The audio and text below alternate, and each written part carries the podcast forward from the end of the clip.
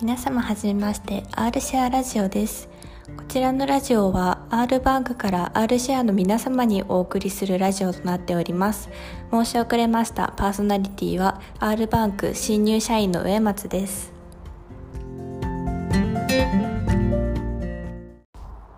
改めましてパーソナリティの上松です。よろしくお願いします。今回は第1回目ということでこのラジオの詳細についてと私上松の紹介について少しお話できたらいいかなと思っております。よろしくお願いします。ぜひ最後まで聞いていってください。まずラジオの方なんですけれども今この状況のコロナの中でなかなか外出難しいじゃないですか。でまた在宅ワークも増えてお家にいる時間が増えている中でこうシェアハウスならではの輪が広がるような取り組みができたらいいかなと思いましてこちらのラジオを始めさせていただいております。理想としてはですねこう入居者さん同士で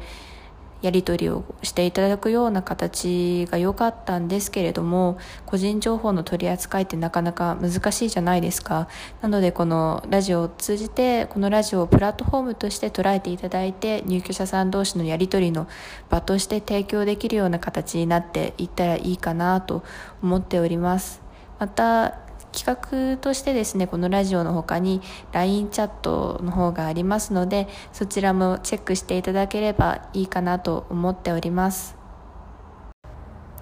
じゃあ実際どうやって運営していくのっていうところだと思うんですよでそれっていうのがあの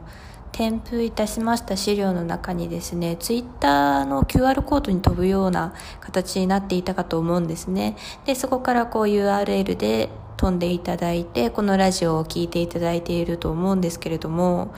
そのツイッターの方でですね、こう、マシュマロを使いまして、皆様に質問募集をかけたいと思ってるんですよ。マシュマロって皆さんご存知ですかね？マシュマロっていうのが、こう、誰も傷つけない質問箱みたいな歌い文句のものなんですよ。で、その質問箱っていうのがツイッター上で、こう、アプリを通じて質問を募集っていうようなものなんですよ。結構最近でも私の周りやっていて、私の中ではそれを見かけると、なんで質問募集するのって 思うんですよ。だって、もう知り合いとか友達だったら普通に聞けばいいじゃないですか。で、SNS 上でこう、聞くって何なんだろうって思ってそのマシュマロについての意義をあまり見出せてなかったんですけれどここでようやくこのマシュマロについてすごくありがたいなと思っております。マシュマロっていうものがですねツイッターの方をフォローしていただけてる方フォロワーの方に向けて質問箱っていうものを設置するような感じなんですよ。でその質問ありませんかっていうような投げかけの中でアプリを通じてこういうことを聞きたいですっていうものを投げてもらうっていう形になっているんですよ。なのでこのラジオの方でもこういうことを聞きたいことありませんか？などという感じでですね私の方からこう問いかけをしたいと思っております。でそういったものにこうお答えいただくような形でマシュマロをやっていただくっていうような形になるんですけど私の方だけじゃなくてですねこう私を通じて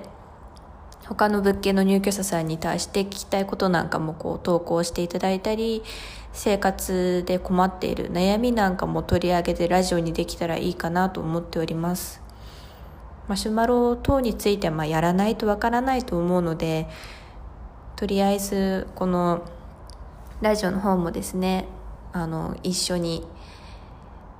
URL を貼り付けてると思いますのでそちらのアカウントの方でマシュマロも試させていただきたいかなと思っております。その際はぜひご協力の方をよろしくお願いいたします。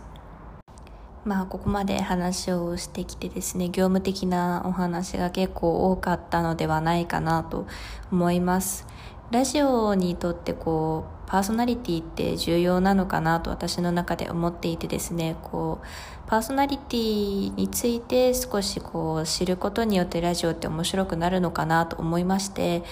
次はこの新人の植松についてちょっと恐縮ながらお話しさせていただきたいと思っております。私はですねえっ、ー、と新人なんですけどこの4月から入社しまして、えー、シェアの方で働いています。シェアシェアチームの方ですね。シェア賃貸の部署に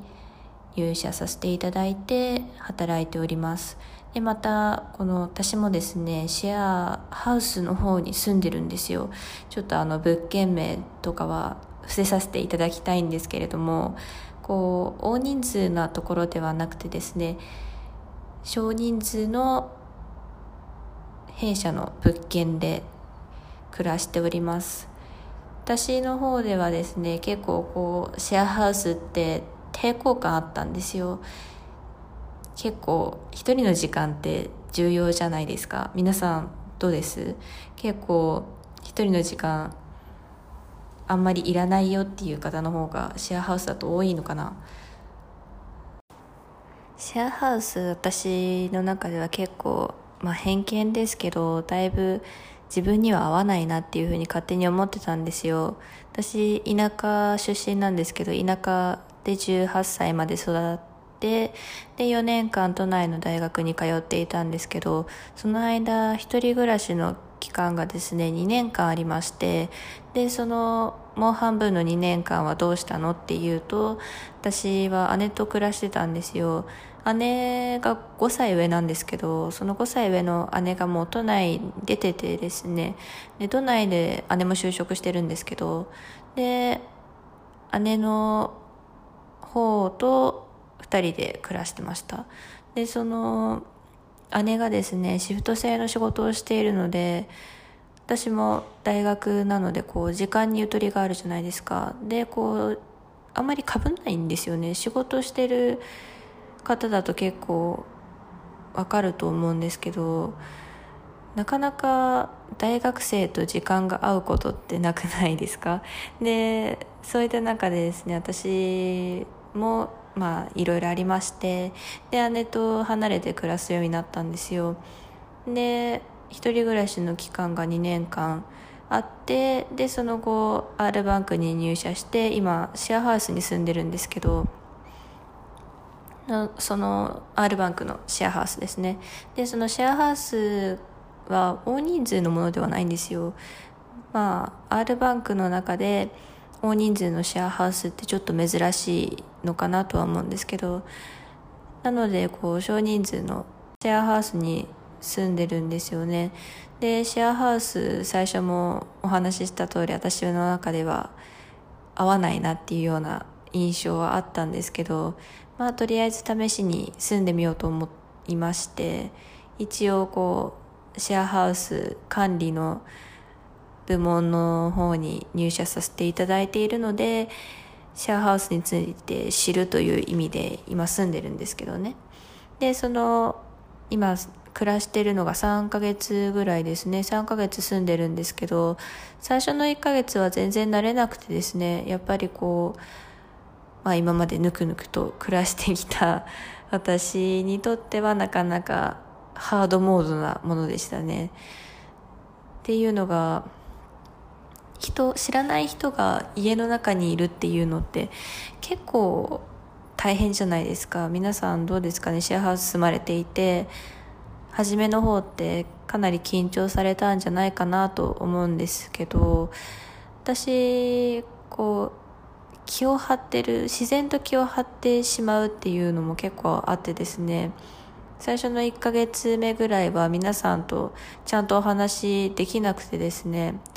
知らない人っていうような認識だったんですよ私の中で。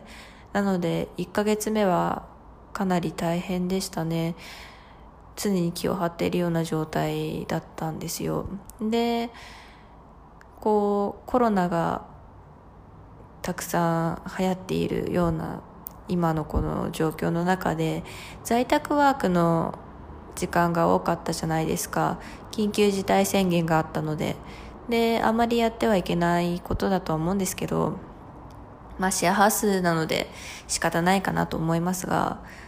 こう共用リビングの部分って意外と時間かぶっちゃうんですよ。在宅になると。人間ってまあ3食食べるじゃないですか。で3食食べる中でそのそれが全部レトルトとかまあ、即席のものっていうのはちょっと厳しいじゃないですか。で、そうなると、キッチンの共用部分を使うっていうことになって、お話をする機会が意外と多かったんですよ。で、それで、皆さんとお話ししてですね、こう、人と話すランダムに必然的に話すっていうことがあまりなかったんですよ大学時代もですね友達にこう会うんですけど話したくないなと思ったらまあある程度黙ってるんですよちょっと変な 印象持たれるかもしれないですけどこう友達がいて挨拶はするんですけどその後こうスーッと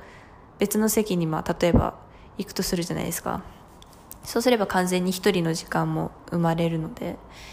ていう感じで結構自分の機嫌で選んでたんですよね。話す時期みたいなタイミングっていうのを。でもそうはいかないっていう中でまあ無理やりお話をしていく中で人間性っていうものが見えてくるのがシェアハウスって面白いんだなっていう風な認識になりましたね。シェアハウスってこう人との輪が広がるっていう意味だとすごくいいツールなんだなっていうふうに思いました。シェアハウスからシェアハウスに渡り歩いてる方もいらっしゃると思うんですけどそういうところが価値なのかなっていうふうに思ってます今では、まあ、今3ヶ月住んでですねシェアハウス楽しいですけどまあまたいろいろと悩みがありますね。皆さんの悩みもまあ次回次次回っていうような形でお聞きできたらと思うんですけどその中で私もこうあそうなんだなって学べるところがきっとたくさんあると思うのでそういったこともちょっとお聞きできたらいいかなと思います。